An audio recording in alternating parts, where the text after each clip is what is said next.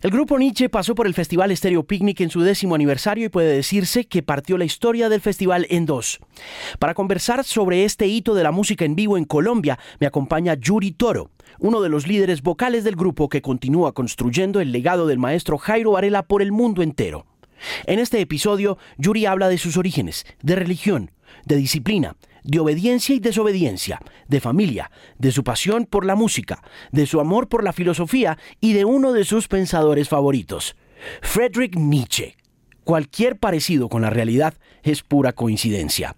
Yuri Toro, cantante del grupo Nietzsche, está en el episodio número 10 de El Podcast por Canal 13. ¿Por qué te quedaste en Bogotá después de Stereo Picnic? bueno, este es una, una respuesta que tiene un contenido de tipo íntimo, pero sí, lo voy a decir. Tengo una hija acá, mi hija vive acá en Bogotá y la quise saludar. También desde hace mucho tiempo no saludaba a mi familia. Ellos siempre me reclaman que paso por Bogotá y nunca les dedico unas horas, así sea. Entonces me tuve que quedar por compromiso aquí del corazón. Pero la hija, ¿cuánto lleva viviendo acá? ¿Cuánto lleva la familia aquí? Bueno, yo, yo me vine a Bogotá desde 1999, me fui de Bogotá 2013 para Nueva York. Eh, ¿De dónde eres? Yo soy del Chocó.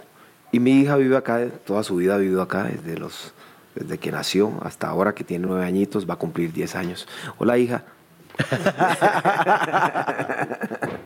¿Y cómo está ella? ¿Cómo, Está muy bien. Ah, ve, eh, es la primera vez que, que estoy aprovechando un medio para hacer algo que ella me pidió alguna vez, que me dijo, tú nunca me saludas en las entrevistas. Hola hija, te amo mucho. Voy a aprovechar el medio para hacerlo. ¿Y ella vive qué? ¿Con la mamá? ¿Cómo es con la, mamá? Con la mamá, sí, aquí en Bogotá. ¿Y cómo funciona la paternidad desde lejos? Dime tú. funciona bien, funciona muy bien, nos entendemos bien, todo chévere, tú sabes, hay que mantener la armonía siempre. Sí. En, eh, ¿Cómo llegas a Bogotá? ¿Y por qué te vas del Chocó? Eh, yo me voy del Chocó eh, porque, eh, bueno, decidí estudiar algo que dista mucho de lo que es mi pasión. Lo hice tal vez por compromiso con mi familia o no sé por qué, por miedos, quién sabe, inseguridades. Y estudié Derecho, que terminó siendo otra pasión. Yo soy abogado, titulado y especializado y tengo experiencia y toda esa cosa. No jodas. Sí, pero, pero la música terminó ganando. Yo me vine a Bogotá básicamente por eso, para estudiar. Eh, y bueno, cuando tú tienes una pasión como lo es la música, que es una cosa tan fuerte, que maneja tantas vibraciones profundas y que te mueve el corazón, tú no puedes escapar. Hmm. Y yo no pude escapar. ¿Dónde, ¿Dónde estudiaste Derecho?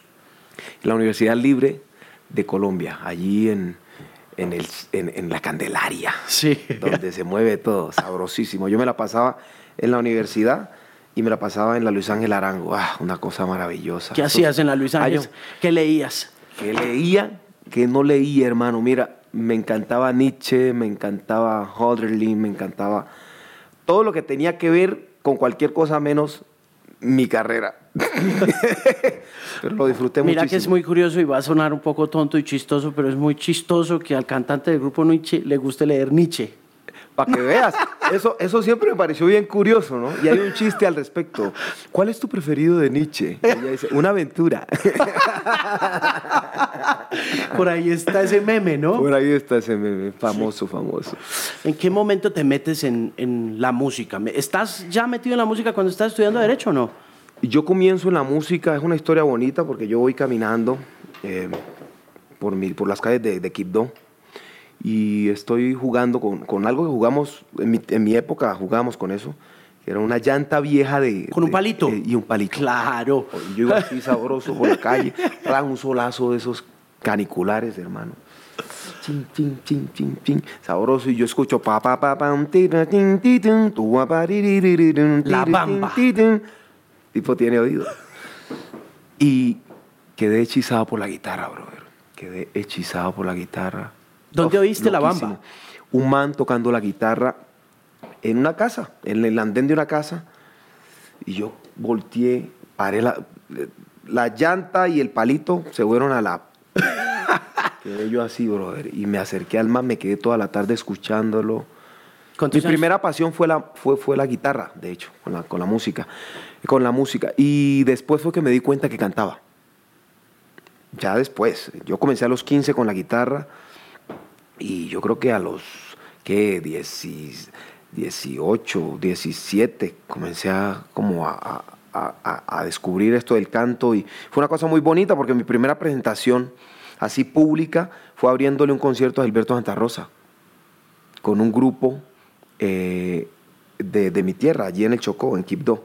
Entonces fue algo que yo quedé como, ah, es algo maravilloso y bueno, de ahí se vienen unos, una serie de sucesos muy bonitos. Me llama el maestro Jairo Varela, yo me vengo a reunir con él en Cali por primera vez en 1998. Eh, me vio muy pollito, me dijo, usted muy niñito, vaya, vaya madure primero. ¿Cuántos años tenías cuando conociste al maestro Jairo Varela? Ay, tenía 18 años, brother, un niñito, estaba terminando la, el colegio, fue culicagado y puedo decirlo, ¿no? Sí, claro. Eh, Hombre. Y, y, después ya el maestro me llamó en otras ocasiones. Hablamos real, eh, exactamente tres, tres veces. Hablamos con el maestro Jairo Varela. La primera vez que lo viste y la primera vez que el hombre te contactó, ¿cómo fue ese encuentro? ¿Qué viste en él? ¿Qué descubriste? ¿Qué pudiste observar o analizar? ¿Qué pudiste ver después cuando después de tener, supongo que la audición o la conversación? La primera vez que yo me vi con el maestro Jairo Varela, hago la precisión, fue más que todo porque una tía mía era muy amigo de ella, de él, y ella se dio cuenta que yo cantaba y todas esas cosas, entonces hicieron un puente ahí, y entonces mi tía le dijo, yo tengo un sobrino, llámalo, que yo no sé qué, y tal, y ellos como que eran de confianza, confianza, mi tía Alba, Alba Moreno, y entonces pues ella le hablaba así, yo me sorprendía de que una tía mía le hablara así a Jairo Varela. ¿eh? Una confianza, ve, llamalo, que es que yo quiero que lo, que lo escuches para ver qué, o qué, o qué, si el pelado sí o no. Y entonces, eh, entonces eh, bueno, yo fui a, más que todo por eso, por una tía, la primera vez. Pero en las siguientes ocasiones fue por, por mi trabajo, porque yo había grabado una producción que se llama Bebará, de salsa. ¿Solo? con el grupo, se llamaba Grupo Bebará. Ok. Y, pero pues grabé todas las canciones, sí. Y el maestro me escuchó en la producción, eh, José Aguirre también le habló de mí, el que es actualmente el director de Grupo Nietzsche, le habló a Jairo Varela de mí y ahí se comenzó a generar como ese interés y ese, esos acercamientos. La primera vez que me llamó fue, ve, y yo sí, aló. Eh, ¿Vos tenés visa? ¿Y con quién hablo? ¿Cómo así que, que si tengo visa? Que, ¿Cómo así? Sí, ¿tenés visa? Y yo, sí, ¿por qué? Ah, bueno, entonces para que le mandé los, los papeles a Yanila, eh, le mandé todos los documentos y yo, ¿con quién hablo? ¿Cómo así que mande documentos que si tengo visa? El maestro Jairo haré la partida de la premisa de que tú sabías quién te estaba llamando. Y yo, ¿cómo así? Pero, eh, ¿con quién hablo, hombre? Hablas con Jairo Varela, hombre. Y yo, ay, cuando Emma me dijo, hablas con Jairo Varela, yo quedé así, brother. Espera tu momentico, usted, ¿esto es una broma? mándale los papeles a Yanila, que yo no sé qué. Y yo, uy, maestro, no, perdóneme, lo siento mucho. Y no, yo no sabía que era usted, pero usted, ¿por qué no se presenta alguna cosa? y él, como si nada, no, mándale los papeles a Yanila, que están, para. Pa, él te va diciendo una vez para que entres al grupo. Él no te dice, ¿quieres entrar? Él parte de la base, partía de la base de que tú querías entrar. ¿Qué cantante de salsa en Colombia no quiere entrar a cantar a Grupo Nietzsche? cojones, o sea. Claro. Entonces, bueno, pues eh, en esa ocasión no se pudo porque yo estaba todavía en la universidad. Y no te... La presión de una madre. La mamá le dijo, ah, ah, incluso sabiendo que era Nietzsche. Sí, no, no, no, usted está en la universidad, mijo. Lo que se comienza termina. Es una cosa. Yo recuerdo que en tercer año yo llamé a mi mamá y le dije, mami, ya no puedo más, yo quiero hacer música, esto me tiene harto. Yo no sé qué más. Ella no me dijo nada, solo me dijo, pero un momentico, y colgó. No me dijo nada más, colgó. Me llamó mi tía Elisa, mi tía Eloísa, mi tío Gustavo, mi todos mis tíos, mi papá, mis hermanitos, a, mi abuela, todo el mundo me llamó. Me dijo, pero ¿cómo se va? Ah, mire, que es que uno lo que comienza lo termina, pero termine ya que está en tercer. Aquí estoy, abogado especializado. ¿Especializado en qué? Derecho administrativo de la Universidad del Rosario. No jodas. Cosa seria. Con y, veo que con amor. Con mucho amor, sí, sí, sí. O sea, yo nunca odié el, derecho, me trajo cosas muy bonitas, pero siempre amé más la música. Entonces, el amar más la música te hace de pronto eh, menospreciar de cierta forma eh, otras cosas, como en este caso fue el derecho, ¿no? Claro. una carrera muy bonita, muy bonita, es, es muy bonita eh, me enseñó muchísimo y yo soy en parte, en gran parte, quien soy por el derecho, por, lo que estudié. Pero la música gana, el arte siempre gana, el arte siempre gana, es un poder invencible. Sí, no hay nada que hacer. No, nada que hacer. Pero en términos familiares y en términos disciplinarios, porque es que yo siento que...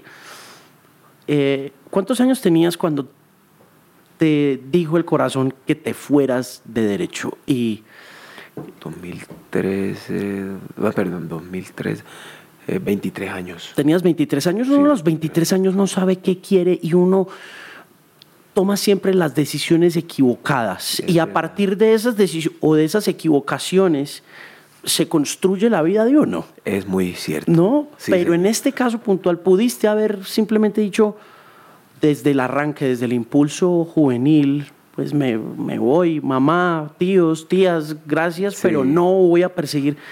¿En qué, qué, hace que te frene eh, el impulso juvenil y rebelde de decir, no, pues voy a hacer lo que... En contra, voy en contra de la familia, porque esa es otra cosa también muy usual de la juventud, la rebelión. Tal vez todavía no había leído a Nietzsche en ese momento. Todavía no había pasado por mi vida de pronto la genealogía de la moral. ¡Bum! Eso cuando pasa por el cerebro de cualquier persona. Bloom. Tal vez no había, no había desarrollado en mí la seguridad de una oveja negra o de un rebelde con causa. No sé. Fuiste un hombre muy obediente. Fui muy obediente hasta que comencé a leer cositas que, boom, boom, boom. Básicamente hasta que comencé a leer cositas que desmitificaron la religión en mi vida.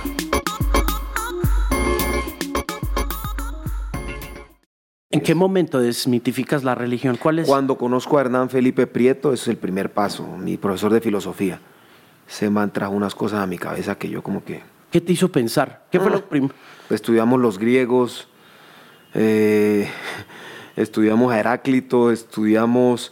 Comencé a ver, por ejemplo, eh, comencé fue mi primer gran acercamiento con la, eh, el politeísmo griego, por ejemplo. Entonces me di cuenta que el politeísmo griego fue copiado de una manera muy barata por el politeísmo... Eh, Cristiano. No, espérate un momentico que ahora llego allá. Por el politeísmo romano. Es una copia barata. Minerva, Atene, Atenea, o sea, ¿me entiendes? Es una cosa... Y después la cuestión de los santos, espero que los católicos. católicos me vayan a escandalizar mucho, pero lo siento, es así. La cuestión de los santos y todo eso no es más que la expresión de la intención de copiar de cierta forma y de hacer una adaptación no tan brusca para que la gente no abandone las filas de la religión de lo que antes era el politeísmo eh, eh, de los latinos, de, los latinos romanos, pues de los romanos, con lo que con la iglesia católica. Tú ves un santo aquí, otro santo allá, otro santo allá, otro santo allá San José, yo no sé qué es, todos son santos. Una variedad de, santos y el cristianismo, pues que vino a profesar Jesucristo, según los que saben, pues es una cosa muy diferente. Entonces comencé a encontrar un poco de cosas y un poco de vainas.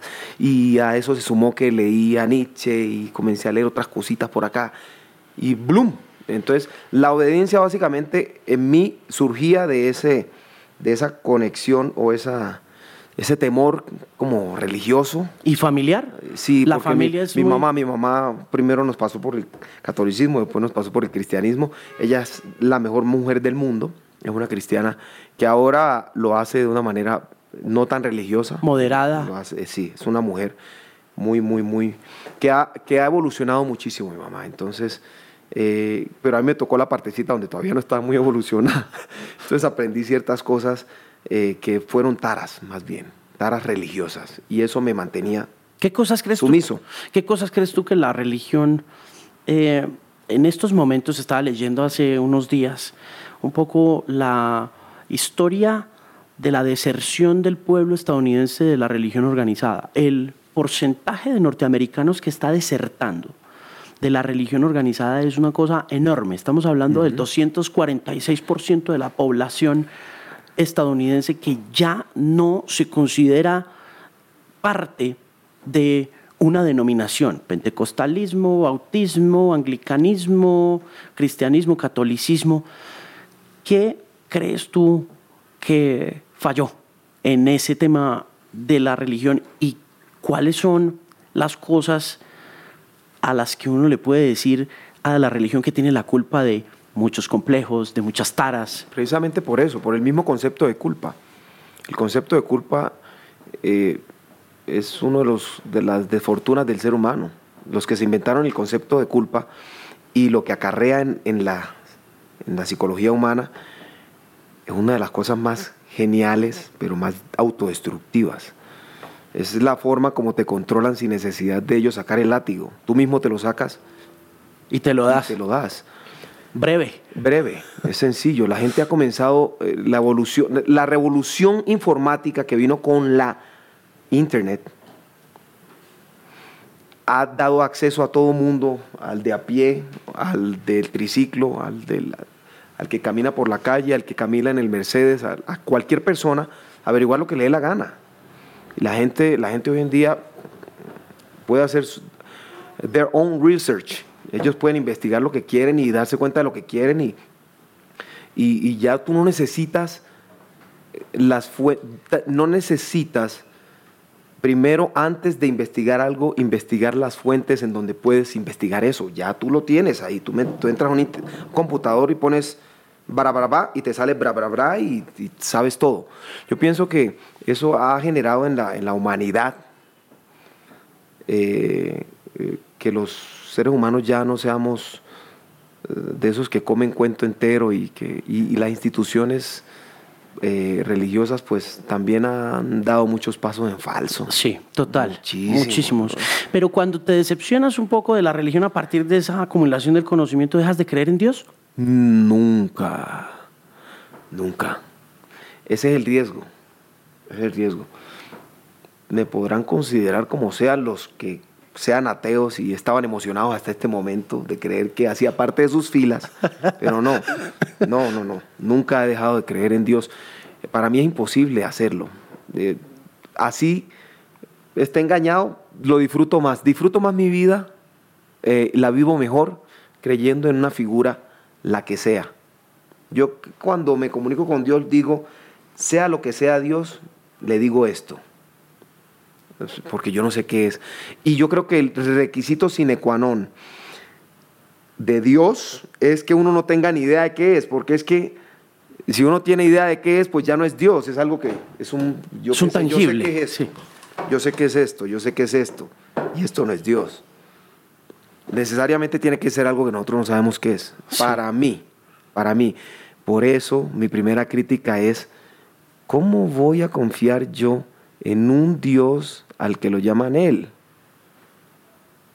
Si es un Él o si es una ella. Claro, es complicadísimo de... Es una cosa complicada. Sí, sobre todo porque lingüísticamente ya está uno como súper acostumbrado a, ese, a esa denominación de género. ¿no? Te metiste con un tema interesante, lingüísticamente, y precisamente uno de los que más profundamente tocó ese tema fue Nietzsche, que era filólogo, no filósofo.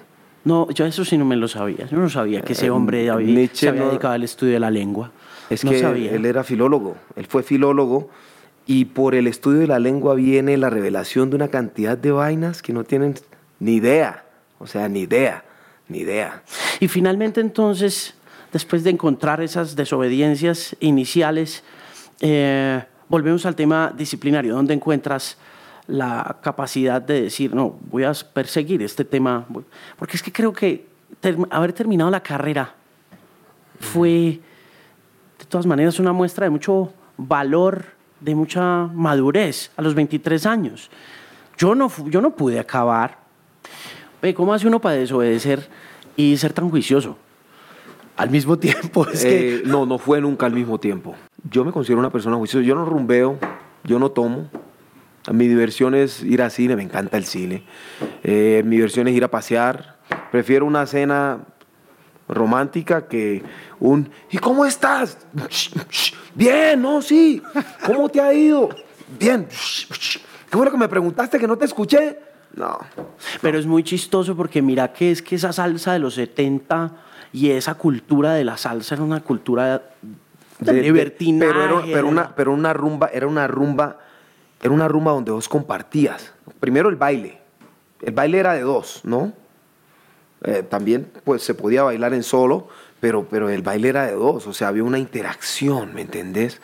Una vaina bacana, una vaina chévere. Y no es que yo considere que lo de ahora no, porque la evolución es inevitable, o sea, eh, lo de ahora está bien, es otra expresión. Y, es, y como expresión artística a mí me parece bien. Todo lo que tenga que ver con expresión artística, reggaetón, eh, lo que sea. Sí. Pero me refiero un poco es a la idiosincrasia de la salsa como este fenómeno que uno podría muy bien eh, hacer paralelo con el rock and roll de los 70 en el estilo de vida, en eh, la forma como las drogas, las mujeres, ¿no?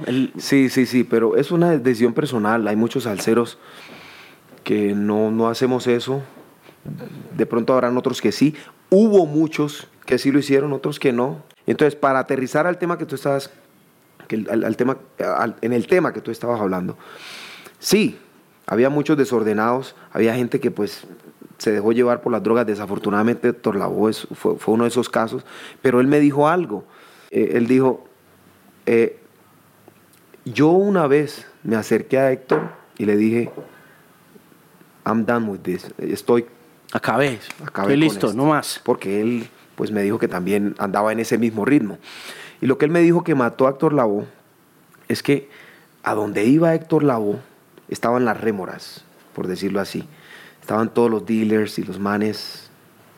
o sea, donde aparecía el man, aparecían los vendedores de eso. Entonces no había forma de escaparse para él. Pues, hmm. ellos sabían que ahí estaba el negocio. Nunca hubo escapatoria para el man, según me dijo él. Y, y toda la serie de cosas que le pasaron se sumaron al abanico de, tragedias y vainas y eso pues también lo, hundió mucho. Yo pienso que es una cuestión de elección personal, así como muchos decidieron hasta aquí voy, otros siguieron. Entonces, el medio influye, pero la persona es la que en definitiva, en la que, es la que en definitiva decide. y, y hoy en día yo veo muchos músicos juiciosos, ya estoy respondiendo a tu pregunta, muchos músicos juiciosos en todos los géneros de la música. Y los manes van es por su arte. No tienen nada que ver ni con drogas, ni con alcohol, ni con vicios, ni con desorden.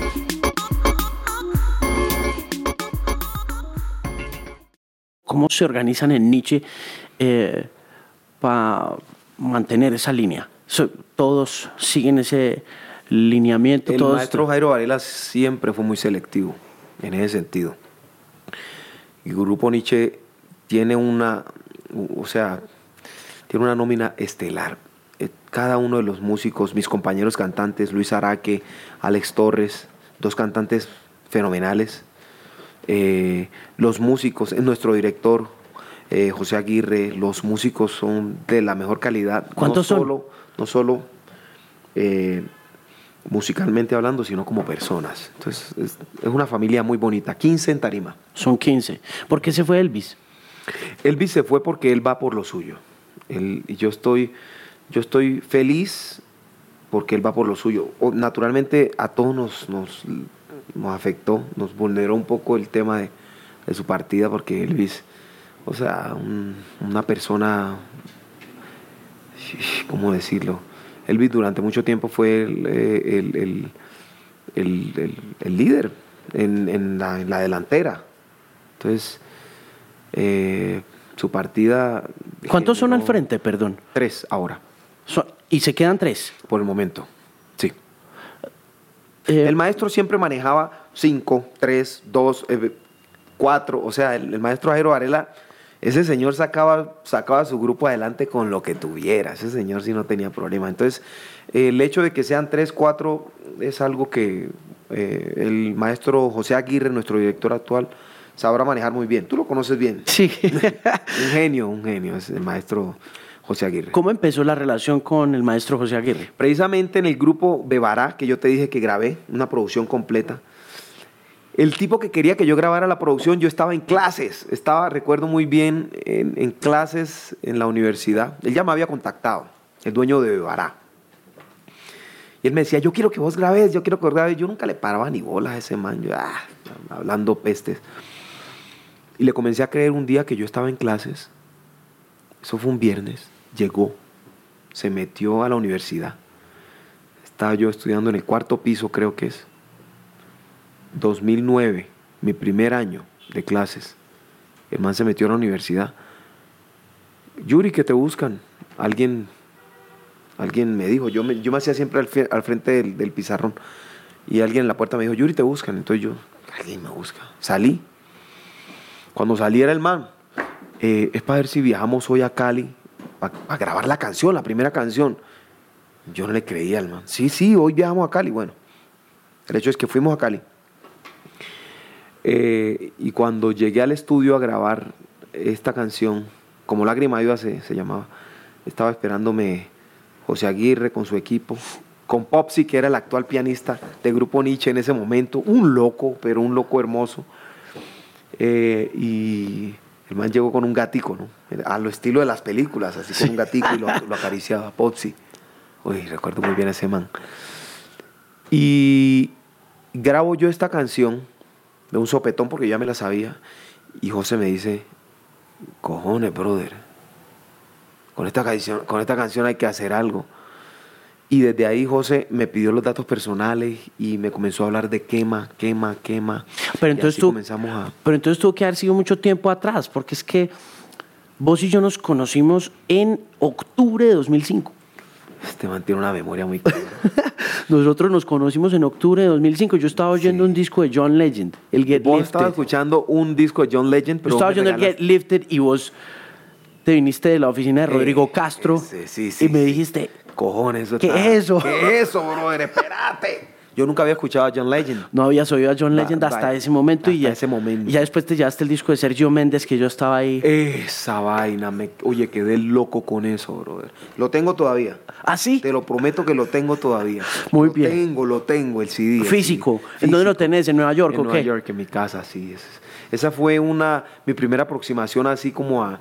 ¿Al R&B y esas cosas? ¿o qué? No, no, no, al R&B ya o a la- pero, al- pero al tema de, de- del- del, De Brasil. de la, y sí, y de la fusión que se puede lograr con el pop, el R&B, el, el Brasil, o sea, esa producción fue majestuosa, ¿no? Sí. muy bien lograda. Y los sonidos, porque como me dijiste, parale bolas al, a la mezcla y al más, o sea, el sonido de la producción. Uf, Muy bien. sí, Ese No. Will.i.am es un no, ese man está acá. maestro con toda. Está acá, ese man está pasado. Pero, Puedo decir cabrón. Sí, pues ya lo dijiste, ya Yo no hay ya nada que dije. hacer.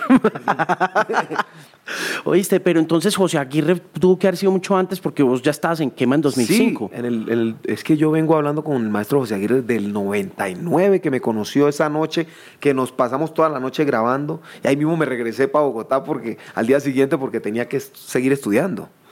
Y desde ahí José me comenzó a mostrar obsesión. Hay una obsesión en mí constante por tenerte. La primera, el primer éxito de, de, De Quema. De Quema. Claro.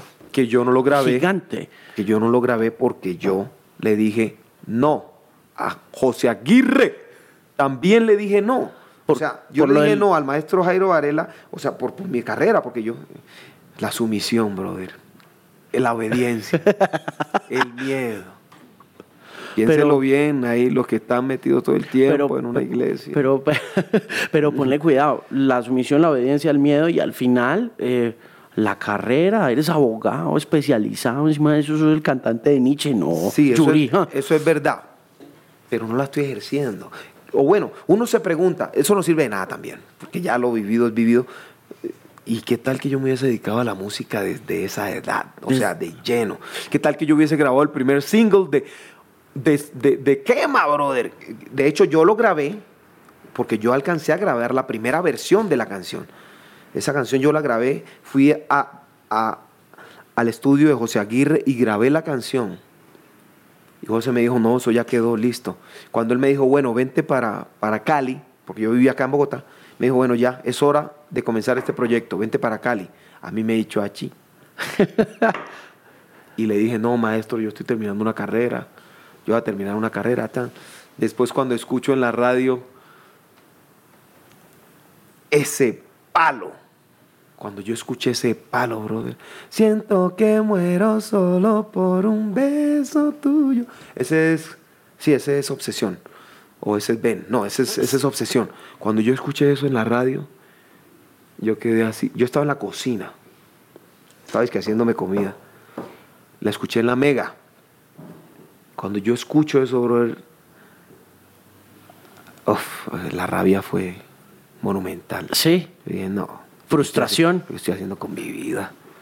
¿Y qué pasó ahí entonces? No, ¿Qué? no, no, no. O sea, me, me aguanté mi rabia, me la comí completica y ya. Pero fue mucha rabia porque un maestro como José Aguirre me dice, véngase para Cali que ya vamos a comenzar la vuelta. Yo le digo que no y a los tres meses escucho la vaina número uno en la radio, brother, después de que yo había hecho la primera versión.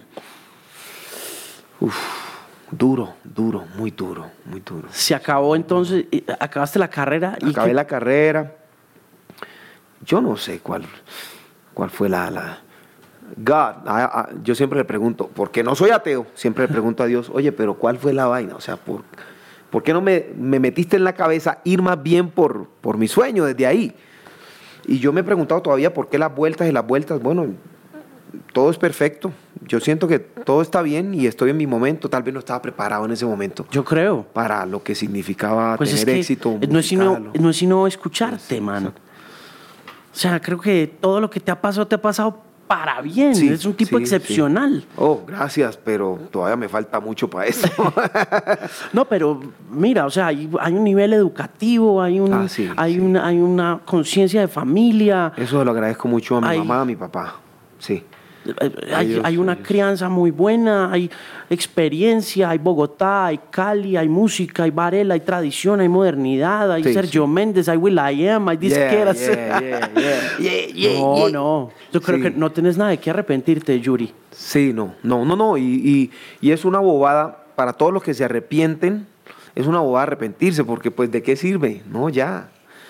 Uno aprende, más bien. Pero arrepentirse, no, ya. ya, ya Sí, lo volvemos al tema de, de- de si son o no son equivocaciones. A veces uno se el da arrepentimiento es, es otra cosa bien, bien masoquista, porque Sí. es como una culpa tardía.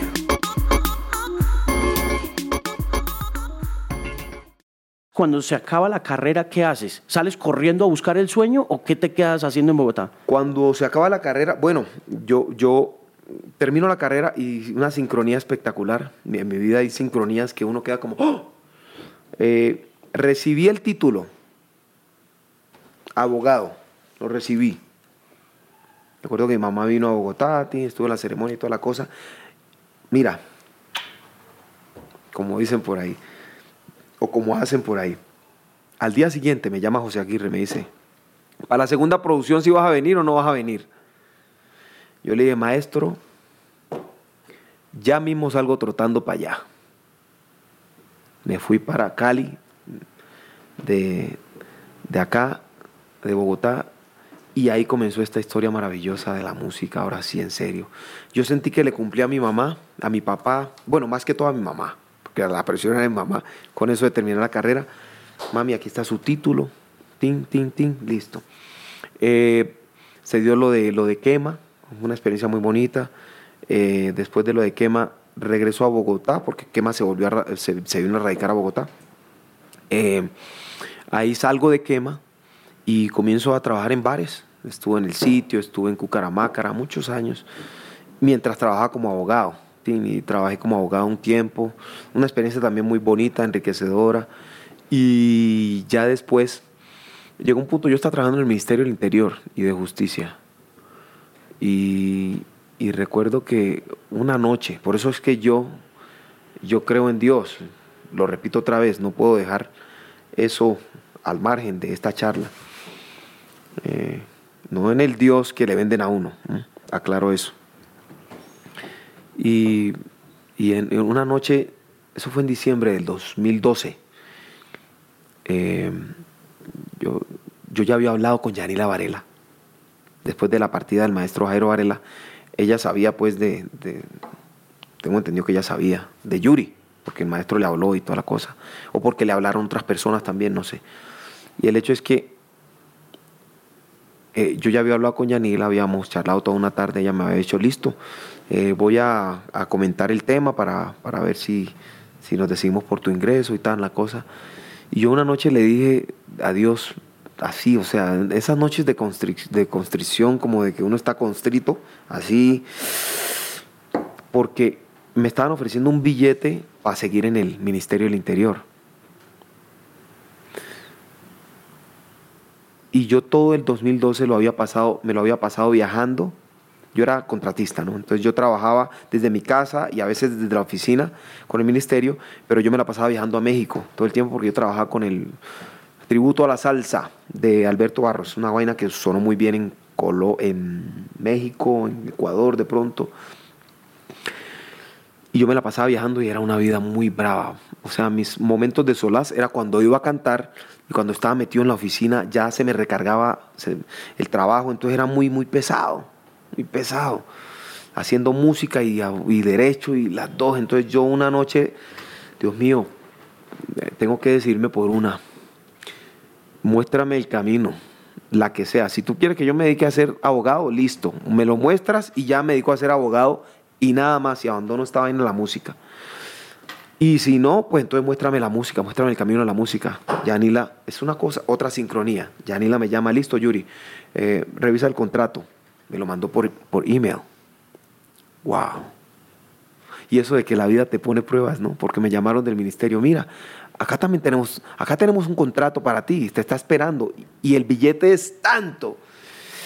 Y yo, no, no, no, no, gracias, no. Muy bonitos en el Ministerio del Interior, la subdirección de gestión contractual, muy bonitos. Me despidieron muy bonito, muy chévere, o sea, gente muy linda. Fue, fue algo bonito también que me, me dio, me trajo mucha riqueza a mi vida. Pero ahí fue cuando decidí, ya. Hmm. Dije, bueno, de ahora en adelante mi vida, ya le cumplí al deber ser, ahora le voy a cumplir al quiero ser. Y desde ese momento me decidí a solo hacer música. Ahí fue cuando me hice esto. Yo no tenía tatuajes. Sí. Fue cuando me decidí hacer este tatuaje que mi mamá, yo creo que derramó más de una lágrima. ¿Cuántos, ¿Y cuántos tats llevas ya? No, dos. Ah, Dicen que es, que es bueno tener que números impares. Yo pero yo no le paro, yo no creo en, agüeros. No sos supersticioso. No, no creo en esas vainas. Ni siquiera ni para salir a tarima. Ni yo, Creo, yo creo en, la energía y en esas vainas. En, que vos debes tener una energía bonita y la energía bonita se, maneja teniendo buenos sentimientos y buenas emociones y, y estar bien con la gente y tratarla bien. Yo tengo un dicho que toda la gente que me habla por las redes, yo trato siempre de responderle a todo el mundo porque, pues, y a veces es dispendiosísimo. No, es, es, muy dispendioso. Es un trabajo. Un, trabajo cabrón. Lo dije otra vez, perdón. pero es un trabajo duro. Y a veces mucha gente. Entonces yo a veces hago stories diciéndoles, vean, no les he respondido, perdónenme, pero yo ahí voy. No, no soy paciente y tal. Y, la gente como que yo tengo una relación bien bacana, ¿no? Con la gente que me sigue y toda la vaina. Y entonces yo, mucha gente, mucha gente me comienza a decir, por ejemplo, ponen videos y dicen, ¿qué tipo tan coqueto? Y yo digo, yo no soy coqueto. Yo lo que hago es que devuelvo cariño con cariño. Claro, si una persona me está manifestando cariño en la tarima y me está diciendo, ah, ¿yo qué le voy a decir? No, yo le digo, hey, bacano, chévere, porque es que eso es el artista. El artista se entrega al público. tiene que entregarse al público. Uno puede ser un repelente que mande a todo el mundo al... ¿Me entiendes? Sí, claro. A la gente hay que tratarla bien. Y no porque hay que tratarla bien. Si al artista no le nace tratar bien al, al público, es mejor que se retire. Porque le tiene que nacer.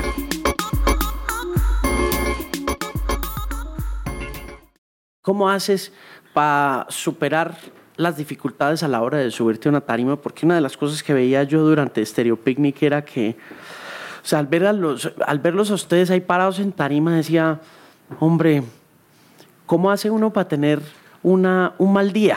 En el grupo Nietzsche? ¿Cómo, ¿Cómo tienes un mal día y te subes después con la sonrisota con la que se suben todos? Y es como a transmitir una felicidad que puede que adentro del artista no esté esa noche porque pasó algo, porque te terminó una novia o porque tuviste un problema legal o debes una plata o lo que sea, no sé. Sí, es, es, es verdad. Wow, una pregunta bien chévere, mano. Yo pienso que eso es una virtud del artista que fluye a través de su arte. Es decir, cuando yo cantaba, porque también canté en Ramón Antigua, curiosamente el primer bar en donde cantó Grupo Nietzsche aquí en Bogotá, el maestro Jairo Varela, comenzó en Ramón Antigua, lo que yo no sé cómo se llama ahora, pero era ahí en la 93. Sí. ¿Sabes de lo que te estoy hablando? claro. Yo canté en Ramón Antigua. Oye, yo tuve una lección muy bonita, porque una vez me monté en la tarima vuelto pedazos. Sí, y se me notaba. Y este señor, hermoso señor, viene y se me acerca, me da un pico. Yo no recuerdo el nombre de él, porque no recuerdo. Leonardo, Leonardo creo que es que se llamaba el señor que manejaba. Era padre e hijo. Se me acercó padre, Leonardo, y me dijo, me dio un pico y me dijo, la música no tiene la culpa. Lección, aprendida para el resto de mi vida. Hmm. La música no tiene la culpa, el arte no tiene la culpa. Lo que tú haces con el arte es recogerlo en tu corazón y transmitirlo y usarlo para liberarte. ¿Qué sería del arte si no es un conducto para liberarnos de cargas, de frustraciones, de tantas cosas? Claro. Entonces, claro, eso es lo que sucede, eso es lo que yo pienso que sucede cuando te montas a la tarima. Por más cargado que estés, el arte es liberador. Pero, es, eh, pero es un trabajo también, para vos. Sí, claro. Es un trabajo, es un trabajo, es un trabajo que, como te dije al principio, fluye a través del arte. Y no es un trabajo fácil. No. No, y sobre todo, y, un repertorio de esos, o sea, lo, que veíamos en Stereo Picnic, yo miraba y decía... El público tiene mucho que ver también.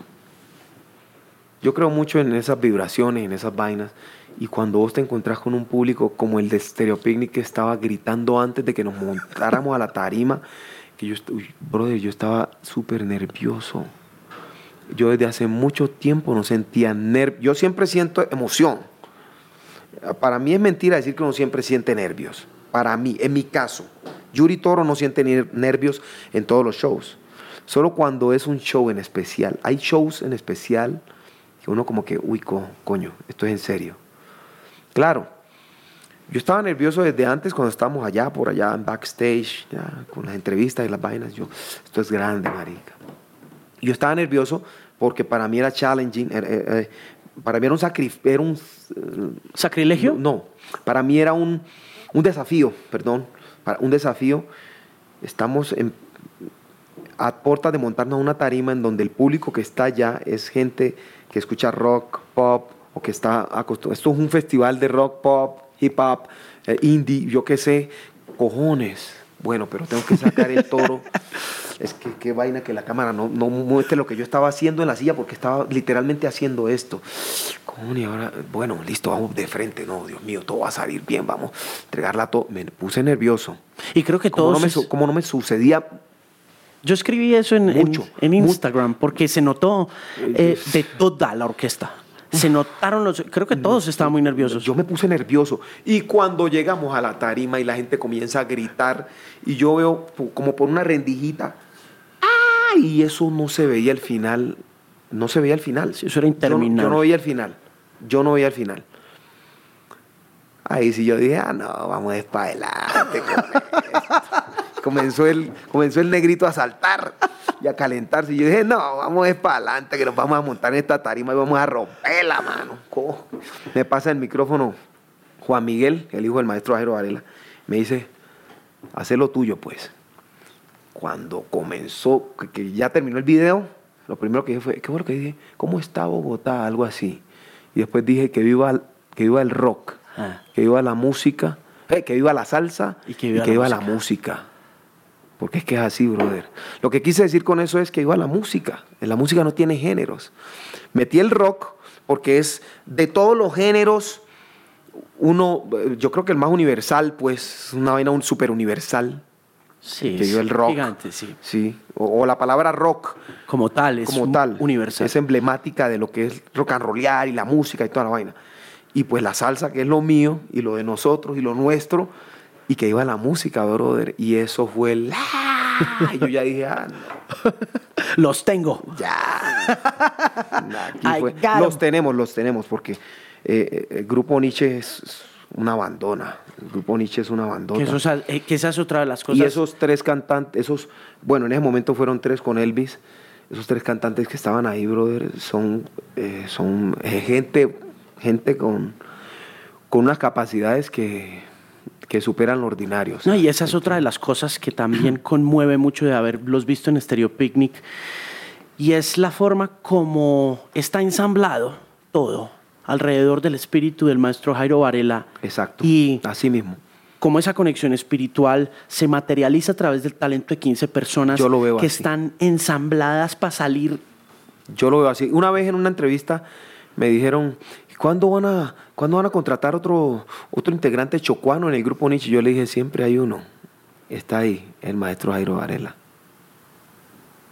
O sea, yo no soy el único. Ahí hay otro, siempre. El maestro Jairo Varela. Está siempre ahí. Yo siempre lo veo así. Yo siempre lo veo así. Por eso es que mi respeto es infinito por la institución, porque yo siento que hay algo espiritual, hay algo más allá de lo físico. Y es como, yo me imagino al Señor ahí protegiendo lo suyo. Yo por eso soy como, yo siempre me trato de montar para darlo todo y entregarlo, a dar lo mejor, dar lo mejor. ¿Cuántos shows están haciendo al año? Yo creo que el- estamos sobre los ochenta y pico, noventa, Hmm. más o menos. ¿Cada cuánto descansas? Ah, que se me permite. Aquí no hay vacaciones, brother. No. Ahorita estoy descansando. Ahorita afortunadamente tengo un descansito. Eh, pero aquí nosotros, nosotros viajamos todo el año. Terminamos a final de año. Llegamos a la casa, cambiamos maleta y arrancamos. Otra vez. Otra vez, es- aquí no hay descanso. No. Eh, la gira de este año se llama, este, se llama eh, Viva la Salsa 2019. La del año pasado fue, este, ¿cómo es que llamaba? World Tour eh, Vivencias.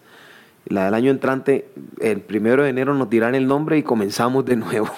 Termina voleo. Viva la Salsa y comienza el whatever, lo que sea que vayan, que vayan a inventar. Este año vienen cosas muy bonitas, ¿no? Este año, además de, de la gira que hacemos todos los años, viene eh, la nueva producción de Grupo Nietzsche que ya sale ahorita en 15, 15 días. Hmm.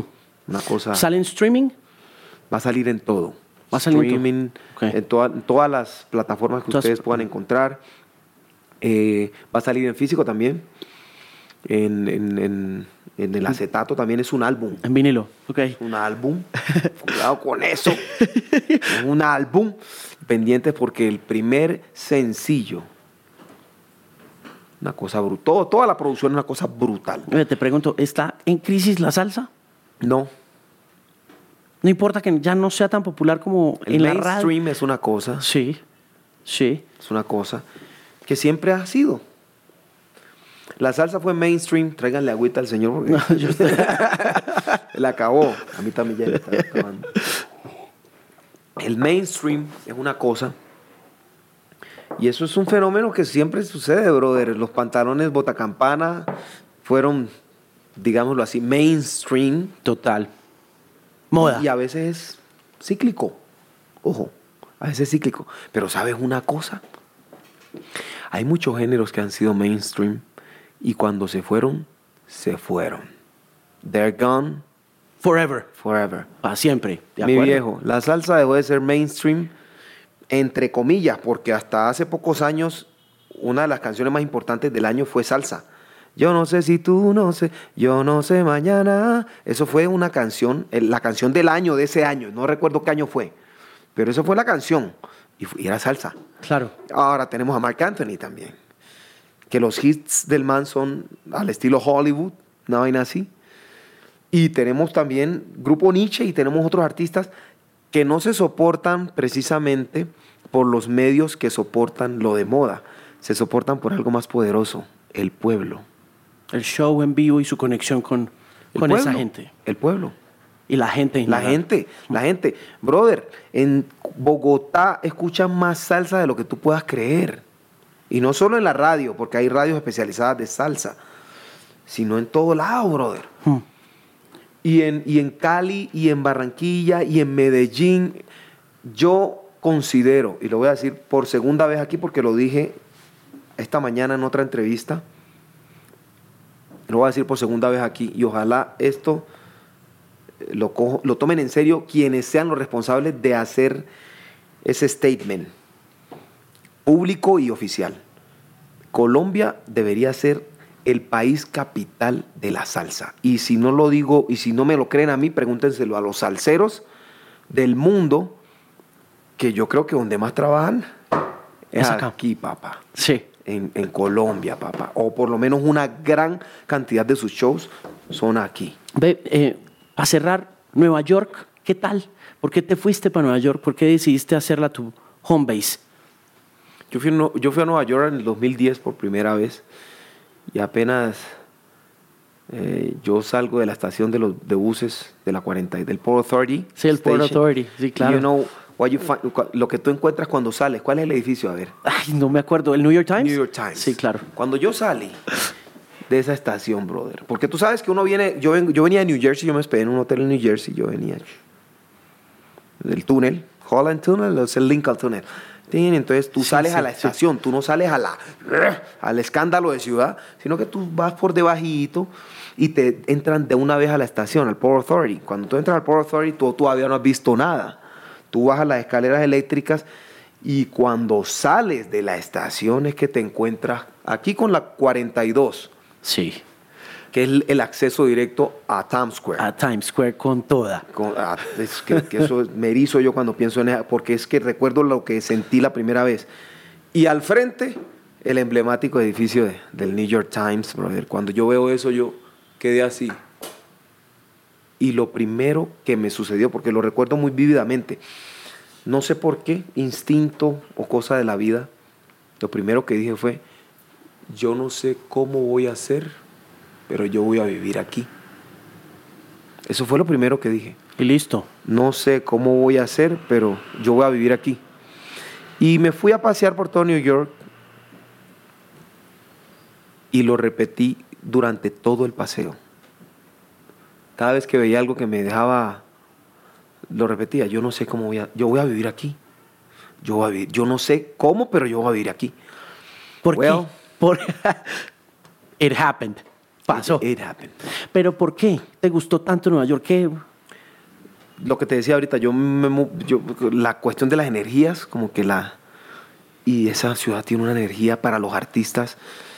Yo no sé qué es lo que tiene, pero a mí como artista, esa ciudad me alimenta todos los días. Es una cosa que yo no, yo no entiendo, brother. Es una vaina que yo piso esas calles, camino por esas calles y pensar que ahí fue donde, porque ojo, mucho ojo, ahí fue donde nació la salsa. La salsa nació en New York. Total, New York. En New York. New Yorkina, totalmente. New Yorkina. Sí, New Yorkina. Allí, en el Palladium, eh, bueno. Y entonces, yo no sé, yo como que soy muy sensible a esa vaina, pero yo, yo me alimento de toda esa vaina, de toda esa cosa. Y, me, y la respuesta más sincera que te puedo dar es porque quise. Porque quiero, porque quise y porque querré. Sí, eso está muy bien. Es por eso vivo en Nueva York. Mira, nos quedaríamos hablando aquí toda la programación del canal, pero creo que hay que terminarlo. sí, sí, sí. Brother, muchas gracias por venir, Yuri. Qué rico volvernos a ver y hablar un rato. Gracias a vos, gracias a todos los nichistas del mundo. Recuerden ahí estar pendientes de su grupo Nietzsche, que ya viene la nueva producción. Gracias, Alejo, pues un parcero. Tenemos que sentarnos a hablar, pero ya para que me enseñes música, ¿no? Este, historia de la música. Gracias, parcero. Gracias, mi hermano. Muchas gracias.